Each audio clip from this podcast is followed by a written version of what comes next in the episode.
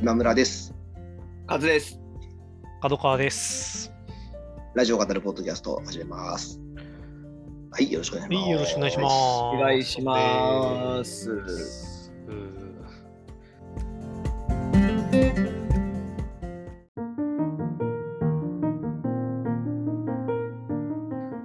あの前回の最後に、はいあのセブンイレブンのカレーあーはいはいパ例のンのお話でね、知れましたけど、はい。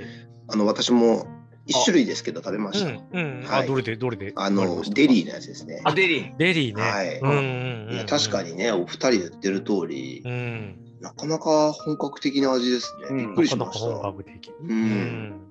あれをね、コンビニで食べれてお手頃な価格で。手頃なんですようね。ん。お手頃なね。まあ、コンビニご飯としては確かにうんそうですね多少高めっていう感じではあるけど、まあでもね、うん。美味しかったですね。あれ以降も食べられてます？か私ね、えっ、とね、おにぎりみたいなあ僕も食べましたあ。、そうか、うんおにぎりもあるのか。うんおにぎりもありましたね。おにぎりは、比較的普通のカレーおにぎりな感じわかります、わかりしま。したがお店で出してるわけじゃないですけどね、そうおにぎりはですねね。おにぎりはね。なんか、あといろいろありますよね、派生系のね。そうそうそう、フェアでやっうん。パンもパンもありますよね、うんなんかね。あパンも？うん、パンね、ああの置いてありましたね。うんあのル、ルードメールでしたっけ？もう一個。あののやつが、僕の行ってるところには置いてなくって、うんうんそう、ちょっと、どう、どう、ちょっと巡ろうかなって思って。セブンイレブン巡りをしようかな。うんカレーを探して、それ、それだけがまだ食べてないんですよね。うんうん。ちょっと制覇したくなっちゃいますよね。そう、ちょっとね、やっぱね、確かに名店と言われちゃうとね、ああ、ああやって並べられちゃうね、やっぱ。いいっすよね。なんか最近、こう、セブンイレブン、ああいうの結構やってて、うんこう、2月ぐらいも麺類うん。ああ、そうですよね。ね、なんかやってたりとか、いろんな地方の麺類を、みたいな感じでやってたりとかしてね、やっぱそうやられちゃうとね、うんこう、くすぐってきますよね、本当にセブンアイ・ホールディングスは。フルネームで。フルネームでやっね、てますよね。思わず言ってしまうう。ーん、本当に。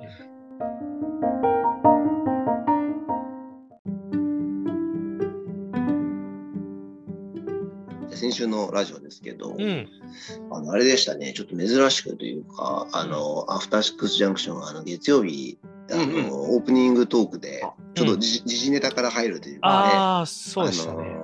佐々木朗希投手の、うんうん。あの完全試合のね、話から入るっていうね、なかなか珍しい入りでいしたけど。やー、入りで。ね、あの、お二人野球好きですし、ねそう、で、グマスの説明が、うんいや、本当に。ね、素晴らしかったですね。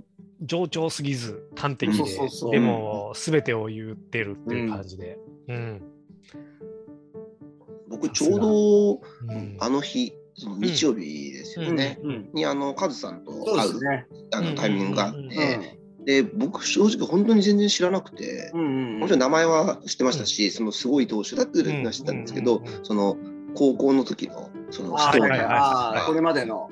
そうですね。あれはちょっとね、すごい、すごいすごいですよね物議をうん。醸した話でしたね。ね、うん。そ、の、ね、大船渡出身で、その、被災で、えっとうん。親御さんとおじいさんでしたっけ？そうですね。おそうですね。お父さん、あそうお父さんとおじさんでしたっけ、うん亡くならおじさんですね。で、で、えっ、と、まあ、岩手だと、あのー、えっ、と、えっと、ここが強いんでしたっけ？えっ、と、花巻東。あ、花巻東。そうか、花巻東、そうだ、あの、うん。大谷君のとこですよね。そうですね。花巻東とかがあるんだけど、そこ行かずに、地元で、うん。その仲間と一緒に甲子園行きたいって言って、大船渡高校、うん。まあ、全然強くないとこ行って、そこを甲子園に行かせようとして、うん。うんで決勝まで行ったんだけど、決勝後、まあ、あの監督がうん。あの怪我の可能性とか考慮して登板させなくてううんん。でそれがまあいろいろ物議を呼んだんだけどまあ今となっては、まあうん。ある種それも功を奏したのかなというところでも、うん。ある種改正する一つの、まあ、大記録を打ち立てたと。いやいうところをねあの僕も聞いて本当になんか歌丸さんもね言ってましたけど、うん。主人公ね、人公感がすごいっていう。えーってそんな人いんのってちょっと僕もあのカズさんとねあの聞いた時あのすごいリアクションしちゃいましたけど、うん。改めてねあのラジオでクバスから聞いてそうですね。うんちょっとね、あの、ニュース的に僕もなんかちょっとじ異次元すぎて、あのね。まあ、大谷選手含め、ね、なんかその、ここ数年、ちょっと異次元すぎる話とか、あの、まあ、藤井聡太さんとか含めて、うん。なんかもう本当、フィクションを超えてくる、うん。ような若者。が、すごい、あの、なんか、今回も、な7回かな？なんか僕の入ってるサイあのニュースサイトから、7回の時点で完全試合っていう通知が来て、え？ここまでパーフェクトって。なって、そこからなんかちょっともう、おあのー速報サイトとかで、テレビは見れなかった状況だったんで、見てたんですけど、うわ、達成したよみたいな。まあちょっとすごかったです。鳥肌立ちましたうね。ん僕はやっぱ、牧原さんのファンあ、そうそうそう。これ僕ねパー、フェクト。僕はね、悔しい思いをしてるんで。あそうか、あれは広島の相手でしたそうそうそう。ねうんはいとんでもない、とんでもない感じでね。やっぱ記録を達成された側っていうのはね、そうそうそう、めちゃめちゃでも覚えてます。ずっと僕もね、あのね、実はね、これ完全試合ではないんですけどね、はい。僕あのー1998年甲子園大会決勝、夏の甲子園決勝で、えー松坂大輔投手がノーヒットノーランを達成して、優勝するんですけど、その時の相手が京都清少高校っていうね、京都の高校で、僕はもうずっと応援してて、まあ、当時中学生だったんですけど、う。うんん悔しかったですね。あれずっと忘れられてるんですけどね、あのね、7回までね、お互いノーヒットノーランだったんですよ、あの試合。そうなんですね。すごい試合だったんですよ。うんうんもうなんか今となってはね、松坂大輔のノーヒットノーランでっていうのだけが、そうですよね。なんかもう歴史には残ってるみたいな感じなんですけど、やっぱこうプロセスを見てる人間としてはそっちも語り継いであげたい、あ大事大事大事。うんありますね。まあにしてねうん。あの始まる前に話しましたけど、うんその見たら絶対ハマってしまってはいはいはいはい人生が狂ってしまうんじゃないかと 怖く思ってるので、ここまで手を出しちゃいけないと思ってそう手を出さないってそう思ってるのが僕にとっては高校野球なんですけど、い、やーますますねでも今のお話とかうん。もあの佐々木選手のね話に関してもね聞くとまあこれはもう手出したらまずいなっていうのをますますね僕は強く感じましたですね。でも佐々木選手のこのある種このあり方が一つのやっぱこう盛り上がりすぎてしまっているこの高校野球というある種の文化に対するうん。ある種の一つのアンうん。アンチテーゼとまでは言わないんですけれども投げかけのようなものでもありますよね。うん。なんかそこがまあでももちろんそこをゴールとしてそこを全てとしてやるああり方があってもいいんだけどそうなんですよじゃないやり方ってあるよねっていうう。んうんそうですね。のでその人はすごく思います。ちょっとね、一つの投げ方が一つの答えになったような、うんあの感じでもありますね。その答えはもちろん一つじゃないんですけど、ねそうそうそうそう。いくつかある答えの一つそうねに。うん。それこそ大谷選手だってね、最後の,、あの夏の大会とかは全然出てないわけで、甲子園では出てないわけです。ね。で、一方で、ね、せ実引退した斉藤選手、斉藤幸選手とかは、やっぱりね。甲子園であの投げまくったことが、まあ、確実に影響はしてると思うんで、うーん、ね。とか思うとね、何かこう、ね。いろいろ思うところは出てきますよね。うん。確かにね、彼らというか、そのプロ選手になれる人にとってはそうだし、でも、うん。本当に高校だけで野球が終わるっていう人にとっては、本当にそこが全てっていうところで、う。ん。その彼らになんか、ある種そのね、あの全てを出させてあげられないみたいなことの、なんかこう、もやもやした気持ちみたいなのがやっぱりありますしね、すすごいなんかね、どれが絶対みたいなことは言えないですけど、うん。う、ん、あの、本当なかなか引き続きね、難しいところですね。難しいところですよね。本当にね、こう、どっちも答えだみたいな話は常にあって、あの、まあ、こういう高校スポーツ関係で言ったら、スラムダンク、ああ、はいはいはいね、うんめちゃくちゃ有名な、あの、あの、諦めればそこで試合終了ですよっていう、うん。あの、セリフがありますけれども、あの、あと、あんまこれ別になんか他のところで言及されたりしてなくって、うん。あれなんですけど、あの、その20年後にバガボンドっていう作品の中で、あのーこう、武蔵に対して、うん。あのね、鎖鎌の達人の。人がもう、えっとね、えー要はもう戦いから俺は降りたんだっつってうんいう人が武蔵に言うセリフとしてうん。うん。諦めろえーそしたらうんこの螺旋から降りられるっていう。なるほど。セ。リフを見開きでドンっていう。夢別名呪い的な感じですね。ところがあって、歌丸さんの僕はそれを名初めて見た時に なるほど。うわこれは明らかにうん、過去に自分が作そうですったね。そのセリフの呪いをある種解くようなセリフでもあるしそうでね。ですもどっちが正しいっていうわけでもないし。いや、本当そうですよね。結局選択して選び取っていくしか人生ないんだよっていう話でもあって。あのーうんああすごいすごいの出たなって思ったら意外とその話誰もあんまその文脈でしてなくて。ああ、初めて聞きました。たまにちょいちょい。僕もないないないですけど。ここはもうちょっとここで言ったっていうことで。公に出ましたってどっかで言ってるかもしれないそうですね。んそうなんですよ、うん。いやほんとほんとなんか、うん、どっちの価値観もあるし。うん。うん。そういうことですよね。ね。いや本当でもクマスの語りがうんなんか、いや、素晴らしかったですね。愛愛愛に溢れながら冷静、そう。そうそうそうそう。端的でい最初やあれこそアナウンサーのあるべき姿だと思いますすね。ごいなーっていうね、ちょっと歌村さんもんなんか軽く振ったぐらいのつもりだったけどすごいなんかちょっとすごいねみたいな感じになってる、うん。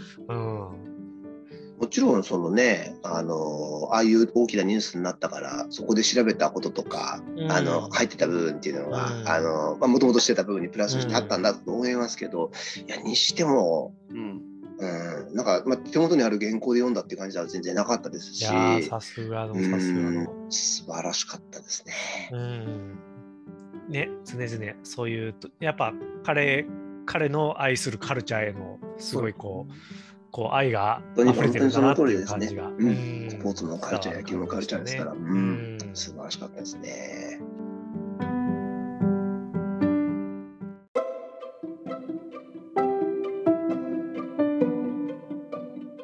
あとはいかがですか？ブルース。あブルース・ウィルス総選ウィリ ブルース・ウィリス総選挙そうですね。あがありましたね。りましたね。面白かったですねね。面白かったですし、まあ、ブルース・ウィリスがね、こう、本当に、こう、引退というか、ああいう形で、うん。こう、ある種映画を去るっていうことを発表されて、えーなかなかうんびっくりしましたね、あのニュースも。うんあそう？僕ちゃんと最近そんなそそういうニュースをちゃんと追ってなかったんであそうだったんだっていうのはあの思いましたけどねそのそうそうそううん。そういうちょっと結構ね、渡村さんちょっと途中で言ってましたけど、あのラジー賞に今年入ってたんですけど、はい。ラジー賞がそのニュースで、取り下げ。あのニュースが取り下げたってね、ダセいことすんなよって歌丸さん言ってましたけど、うん。僕もそれ思いましたね。そうはいですね。それはそれだろうと思いましたけど、まあ、あの、ある種ね、あの、アトロクの総選挙ものだと、こうん。う、ちょっと意外性のある1位になったりすることが多いですけど、うん、まあ、今回は比較的ね、王道というか、まあでもまあそうだよねっていう感じでしたね。でもそうだよね。だけど、やっぱ2位、3位、まあなんだったらもう9位とかだったかな？のアルマゲドンとか含めて。いや、まあ、すごいですね。全部見てましたよね。ああ、すごい。僕はまだアルマゲドン見てないんだよね。あ、そっか、アルマアルマゲドンねそそれこそ今村さんとかね、まあ、こんなプライベートの話ここでするのもあれかもしれないですけど、いやいやいや奥奥さんとの慣れそそうめのね。ですね。はい。ちょっとあの、つあの 実は、あの後少し、あの、上時さんのスペースとかでも、はいはいはい。あの、アルマゲドンの話してるの聞いて、うんあの、ちょっとツイッターにもまず書いちゃったんで、うんうんうんあの、大丈夫です。はい。まさに、はい。あね奥さんとの出会いのね、そうなんきっかけですよとなったうんなかなか、うん、映画の見方はあの広がったはい。話のきっかけの一本が確かにアルマゲドンで、ううんんアルマゲドン、何でしたっけ？アルマゲドンは最高の映画だって言ってるのに、はい、うんなんか途中、途中2時間ぐらいは寝るみたいな。そうそうそう。あのそう一番好きな映画何って聞いたらアルマゲドンって言われて、そ それ自体がまず衝撃だったプラス、まあ途中寝るけどねっていうふうに言われて、それそれもすごい衝撃だったっていう。だから、でも本当に今となってはですけど、うんその途中寝たから、その、なんていうんですかね、あの大事な一本じゃないとか、そんなこと全然関係ないという確か。もうんうなんか、あの楽しみ方ってね、本当にあの千差万別ですし、そね。そのそういうのをある種ね教わるきっかけになったしそれですごくあの見る映画の幅が広がったので、いやー。本当にうん。な,、まあ、なのにじゃあじゃあ見ろよって話あるんですけど。逆に見てない。そうそうそう逆に見てないっていうね。本当申し訳ないですね。で結構なんかねあのそのスペースに参加されてた皆さんなんかも、えなんだかんだやっぱすげえ泣けるんだよねみたいな話結構ねあのされてましたね。うん。わかりやまあそいいんだよな。う。う。うんん。あ、どうぞどうぞ。ああ、あの、同じ感じです。ねえ、本当もうね。もうね、しっかり持っていかれちゃいます。ね 分かってんだけど、ここでこうなるってか、絶対こうならないって分かってんだけど、ハラハラドキドキしながらね 持っていかれちゃいます。本切り型を絵に描いたよ。で、昔ね、あの僕と奥さんあの今村さんの奥さんが話した時に盛り上がったのは、途中のブシェイミの下りはいらねえんじゃねえかみたいな、あそこで30言ってましたね分集められるみたいな。言ってましたね。そうそう。あれはなんだみたいな。そういうツッコミどころとか含めて、まあでも愛せる映画。なんか、なんかね、うーん、可愛らしい映画 映画が、あの、全然こういう、本当言葉の意味まんまじゃなくて、可愛らしい映画が多いというか、なんかこう、人生のなんか、いろんなところで、ああ、あれが、なんか映画館でかかってるところって僕こうしてたなとかって思うような映画がいろいろ出てきたりとかして、ああって、あ、リュあれねみたいな、フィフスエレメントねとか、うんうんあ、シックスセンスねみたいな、なんか、はいはいはいみたいな、なんかその、ちょうどまあ、あの、中学から高校、大学ってなるぐらいの頃が、彼のある種の全盛期うん、だったっていうと。ころもハリウッあっドスターとしての。ううん。んなんかそのなお便りもねあのーこう映画を語るようでいてそれを見た時の自分の状況というか人生を語るみたいなうん。感じのお便りも多かったような気がして、うん。なんかそういう意味でもこう一人のか映画スターってうん。ねなんかこうやって全世界でうん。こう人生に関わりながら生きてんだなって思ったらすごいよなって思いましたね。うん。いや、本当に、本当に。ね。村山さんのね、あのゲストの村山明さんうんの解説も素晴らしかったですし、楽しかったですね。なんていうか、あのーもちろん、ドーンと主役でもやりつつ、あの結構脇役らしい脇役もできるみたいな言い方しましたかね。ちょっとそのそうそうそうカメオ的にパッて出てきた時そう。に、もちろんブルース・リーさんってみんなわかるんだけど、うんでもなんかちゃんと脇役としてこう認識できるっていううか、ん。なんかそういう素晴らしさみたいなのをもっと評価されてほしいみたいな、ね、ご説明されてましたけど、ねいや本当そうだなと思いましたね。なんかあんまり自分もそういうこう認識を持って見てなかったですけど、意外となんかそれできるハリウッドスターって、あの多くないのかもしれないなみたいな。確かにうんうん。なんかね、そうなんですよね。私、マキタスポーツにもなれるみたいなね。そうそうそうそうそうそう。マキタスポーツさん的なね、あ役どころ。そう本当ね、そういう感じですよね。ねえあのね、スタローンみたいな、こう、ドーンとうん、名そう前が出てっていうね、あの、ね映画もたくスさんあるタローンにも。なれるし、マキタスポーツにもなれる。ああ、すごい幅広いな。マキタスポーツで例えるの？か。すごいな。でも すごいわかりわかりやすい。ねま、なんかあわかりのやすいです。労働者感ありますよね。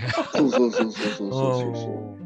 不う思議なね。うんんうん。ままあ確かあれでしたね。もう撮られてるのが何本かあるって村山さん言た気がするんで、あねうんあの公開自体はまだ控えてるんだと思うんですけど、あのこれから撮るという意味ではね、うんもう距離がないということでいや、ー、本当に。ね、ちょっと寂しいですけど、うんねまあね、あのご自身の人生をね、うん、うん、本当に、ね。エンジョイしてほしいですね。うんねいやー、いい、いい、なんか味わい深い総選挙。あ、なんか総選挙久しぶりだったなって感じ。あの、キノそうでコ以来。すよね。ああ、そうあか。あ、もしキノ。コ総選挙。ここ総選挙もすごかったですね。ねえ、かもしれないですけど、なんかやっぱそ総選挙盛り上がりますね。うんやっぱね、なかなか楽しいですよ、ね。ドキドキドキドキしました、最後。うんうん1位。1位もうあれでしょって言いながら、いや、油断ならないよとか言いながら、そうそうそう。そう、油断ならないのがいいんですよね。油断ならね、うんトム・クルーズの時のね、語り草になってるコラテラルが1位だったっていう、はい。コラテラルってうんすごいですね。いや、でもいろいろなんか改めて見直したくなりましたね。ダイ・ハードもそうだし、アンブレイカブルもそうだし、シックスセンスもそうだし、うん。ちょっと改めて見直そうかなって思いましたね。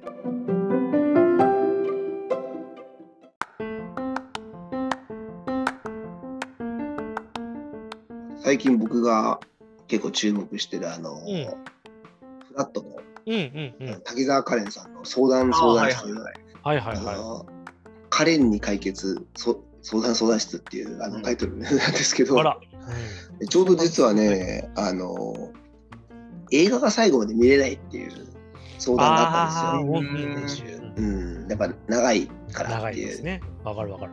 で、あのーカレンさんも、まあ、気持ちはわかると。ただ、うんカレンさんすごい映画が好きで、う。うんんだから、あのいい方法がありますと。ううんん私もなんかどうしてもすごい長くてなかなか見れてなかったんだけど、これで、あのーこれをやったら見れたっていう方法がありますうんので教えます。おすごい。聞きたい。最後の3分だけ先に見るといいよ。あこれは要は、わかる。わかりますよね。僕もこれすごいいいあの、うん提案だなと思ったんですけど、要はそのまあその映画のタイプによるんですけど、うんまあ、その映画はそのあの最後になんていうかあるちょっとどどんでん返しがまあ、スコーンとなる感じがあって、うん。でそれはしてたと。そういうストーリー展開になることだと、なのでそこだけ見とくとやっぱなんでそうなったのかっていうのがものすごく気になるから、うん。その途中の話がまあ長くても、えその気になるっていう気持ちの方が勝つから全部見れて結果その映画は今私一番好きな映画なんです。インターステラーって言うんですけどって言って いや、インターステラーそれで見たんだ。そうなんだ。いや、そう実は僕、最近もう、本当、うん映画を、映画館行ったらもちろん見るんですけど、うんうんはい。見見れじゃ 僕、本当見れなくって、あのももともともうめちゃめちゃ映画好きな人間なんですけど、うん。やっぱ時間もないし、細切れだし、みたいな感じで、なるときに、そまさにそれやってますね。3分じゃないですけどね、僕10分。あ10分、うん。あー。あで、なんだったら、それでいいやってなる。場合もあ最初さ最初30分見てさ、最初30分と最後10分見て、うん。うん、大体分かった。で終わる。映画もあれば、あのーおってなって、ううんん。で、あとをもうつなぎつなぎ見て、うん。これは脳内で、あの、えー。すごい。これはまた別のなんか映画の遊びみたいな。確かに本当ね、確かに冒涜してるってよくね、あのパートナーから言われるんですけれども。あの最近ねあの早送りで見る人もねいるいやー、早送りはさすがにね、できないですよね。うん。なんかちょっと分かんなくなっちゃって。うん、でも、なんかこう、まあ、ファスト映画と言われちゃうとそうなんですけど、確かに。でもね、どうしてもやっぱり、あの限られた時間の中で、そうですよそね。の文化にも触れたい。うん。うん で、でも、ながら視聴が、やっぱね、音声メディアってながらができるけど、うん。そうですね。あのどうしてもこう映画ってこううん。ながらができないってなった時に、結構なこうやっぱ時間的コストが高くって、うん。確かに。うんやっぱそうそれプラスながらでいろんな人のなんか論評を聞いてなんか自分で輪。郭をこねこねこねこね作っていくって。新しいですね。新しいですね。で論評だけでなぜかこねこねこねこね脳内であの出来上がったバージョンの映画があの花束みたいな声をしてああ、そういうことなんですね。です。見てないのに。見てない。見てないけど、なぜか見たような感じで、はいはいはい。見た錯覚も起こしてる。そうですよね。僕もでも家で見るのってやっぱ苦手ね、で、苦手ですよね。やっぱどうしても寝ちゃったり、集中力続かなくうんて、だからちょっと気持ちはわかります。やっぱだから映画館に僕すごく行くってい映画うのが館に行くっていうのって、うん一つのやっぱ、ある種の興奮状態とか非日うん常に。置くことで、うんこれに向き合うんだっていう感じになるからっていうのはあるんですけどね。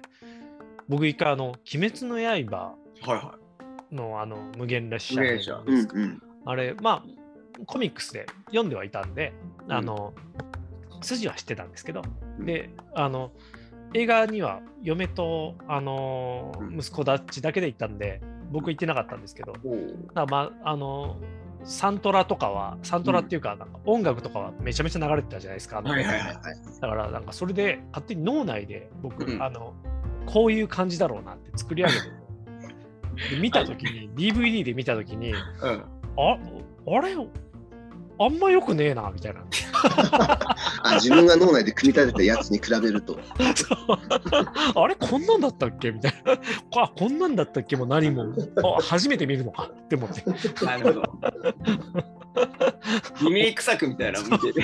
あの勝手に脳内で出来上がっちゃってたっていう、なんかちょっともう病気みたいなこともありましたね。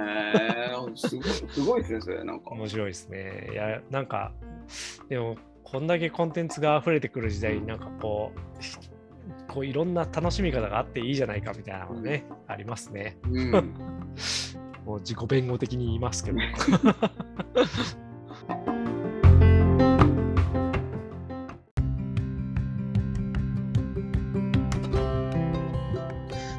じゃあ、あとは日展いきますか。してね、お便り面白かったですね。面白かった。うん愉快な友人でしたっけ？愉快な友達の話、そうですね。森 森のゆききさん。森のゆききさんの名前久しぶりにお聞きして、あのね、安住さんと、うん。ね、中澤さんも、ああみたいな、なんか、ね、ゆきさんって言ってね。う んなっててあの、それも嬉しかったんですけど、お便りの内容がちょっすかれてましたね。あ すごかったですね。のうん、スーパーマン？んそうそうそうそうなんかね、友しなんかし友人の同僚がなんかちょっとエキセントリックな人で、うん。なんかスーパーマンの格好をして自転車に乗っててでそれでそのままなんか車とぶつかってでもそのスーパーマンの格好のままボンネットにズリーンってこう乗っかったことで あの怪我はなかったですみたいな。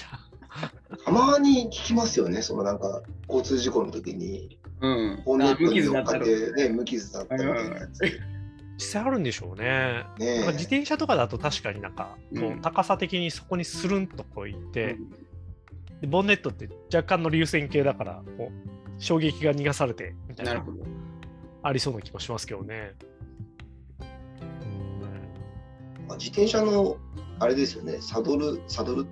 サドルっていうんですか、あれ、お尻乗せるところ、うんそうそうそう。あそこにお腹乗せて、うん。なんかスーパーマンみたいな感じで乗ってたっていうそう感そうそうそうそうそうそうそう。まあゆ僕もぶっちゃけやったことはありますし、あのう小学生とかの時ですけど、そういわゆるその時期ですよね。そうそうそう。それでも30代がやってたらちょっと、ビビるよなってね。車運転しててその人で。そうそう30代ですもんね。ね。なかなか衝撃的なお便りもありましたね。あと、めっちゃ笑っちゃったのが、あの、小学生の時のああの友達がね、はいはいはいはい。あのよいいつも読み方があって、そうそうそうそうそう、漢字のあれで読み方。すあれです。あの、漢字の読み方が分かんなくて聞いてくる友達が、うんあの、社会科の教科書開きながら、ねえねえねえ、んぽって何？NPO でした。そうそうそうそう、N- NPO でした。あれね、声出して笑っちゃいました。でもあの、ね あまあ下ネタもあれですけれども、うん。正直多分中澤さんとかも含めて、そう、ンポってね、なんか、あの 多分ね、安住さんも狙って、ちょっと間を取って、そう。ねえねえねえ。安住さんの読み方え、が。ンポって何っていう、こう、間を、こう、そこに、丸ましたね。ンポみたいな、なんかあ2回言いましたね。してて、なんかちょっとざわざわざわみたいな、大丈夫？大丈夫かこれみたいな感じになった後の NPO 値みたいなね。あれはね、お見事。お見事ね。読み方含めてね、お見事でしたね。ね、途端に愉快になるねって言ってそうそうそうそうそう。う。営利活動法人が途端に愉快になる。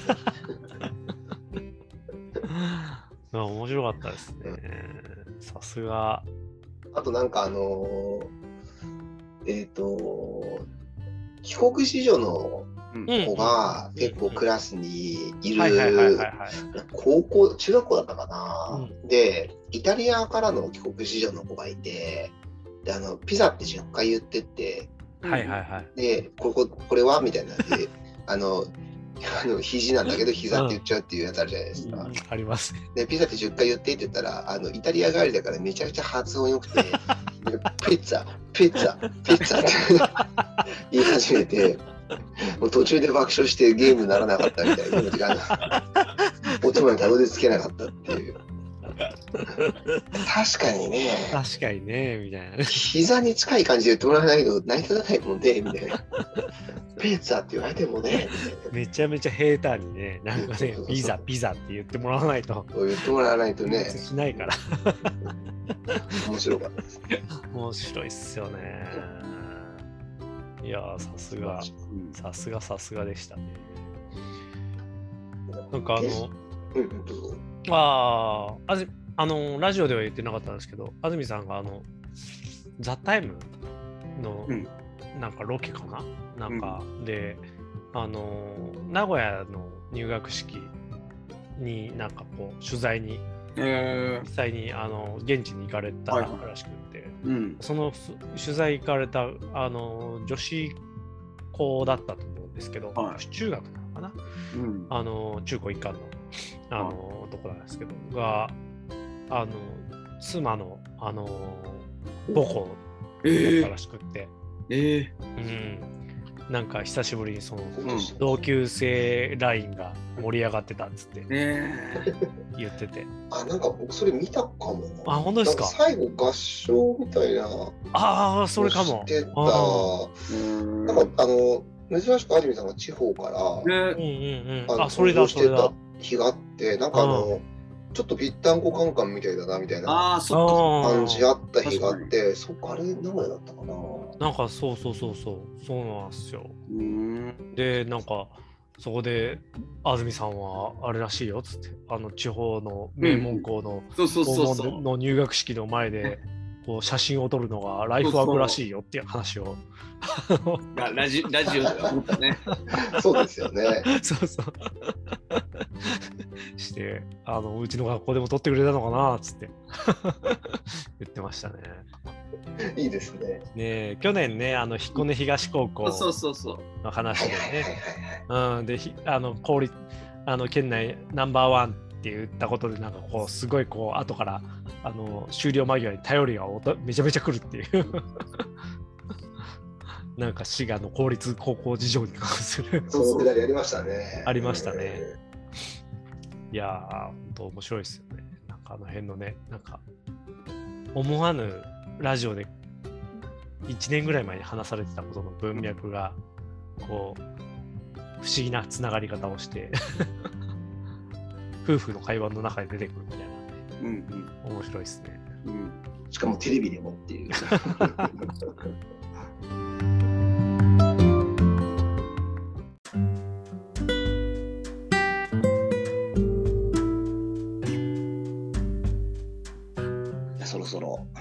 うん。ねあのー実は本当にねたくさんの方にたくさんの方になのか、はい。あのー一部の方にうん。たくさんの回数を聞いていただけてるのかちょっとわからないんですけど、あのまさかこん再生回数再生回数いくとはねっていうね。ーそうですね、ん。1万5000回をもう。そろそろ突破しそうだなという感じなので、まあ、せっかくなのでね、少し、あのーいつもと違うこともやってみたいなと、うんあの思ったりはしているんですけど、ちょっとまだあの実現できるかわからないので、あまりこれやりますとなんですけど、ねあのね、ちょっと時間などもあるので、はいまあ、ただ、まあ、少しね、あのー特別編みたいなのをやれたらはい。いいないと。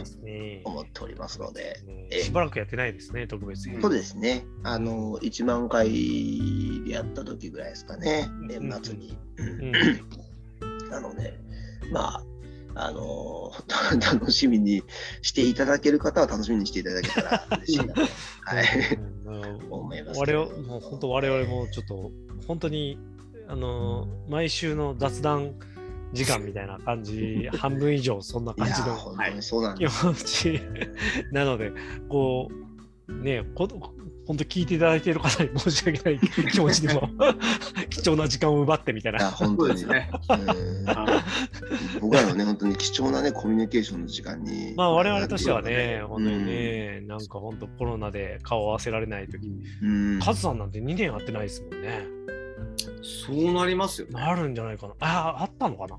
あ、でも、ね、2年間の中で多分、あの、カズさんとも今村さんともリアルでは1回ずつぐらいしか多分会ってないんですけど、いやそれまでね、にあの大体1ヶ月で1回ぐらいは顔を合わせるぐらいのそうそうそう。そうですね。間柄だと。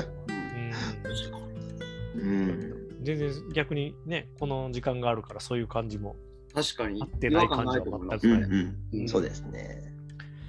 ね、それをまさかこうやって聞いてもらってるっていうのはすごく不思議な感覚ですよね。あるんですけれども。うんありがとうございます。ね、引き続きよろしくお願いします。お願いいたしまねす。よろしくお願いいたします。はい。じゃあ今日はこの辺で。はい。またありがとうございますどうもお願いしーます。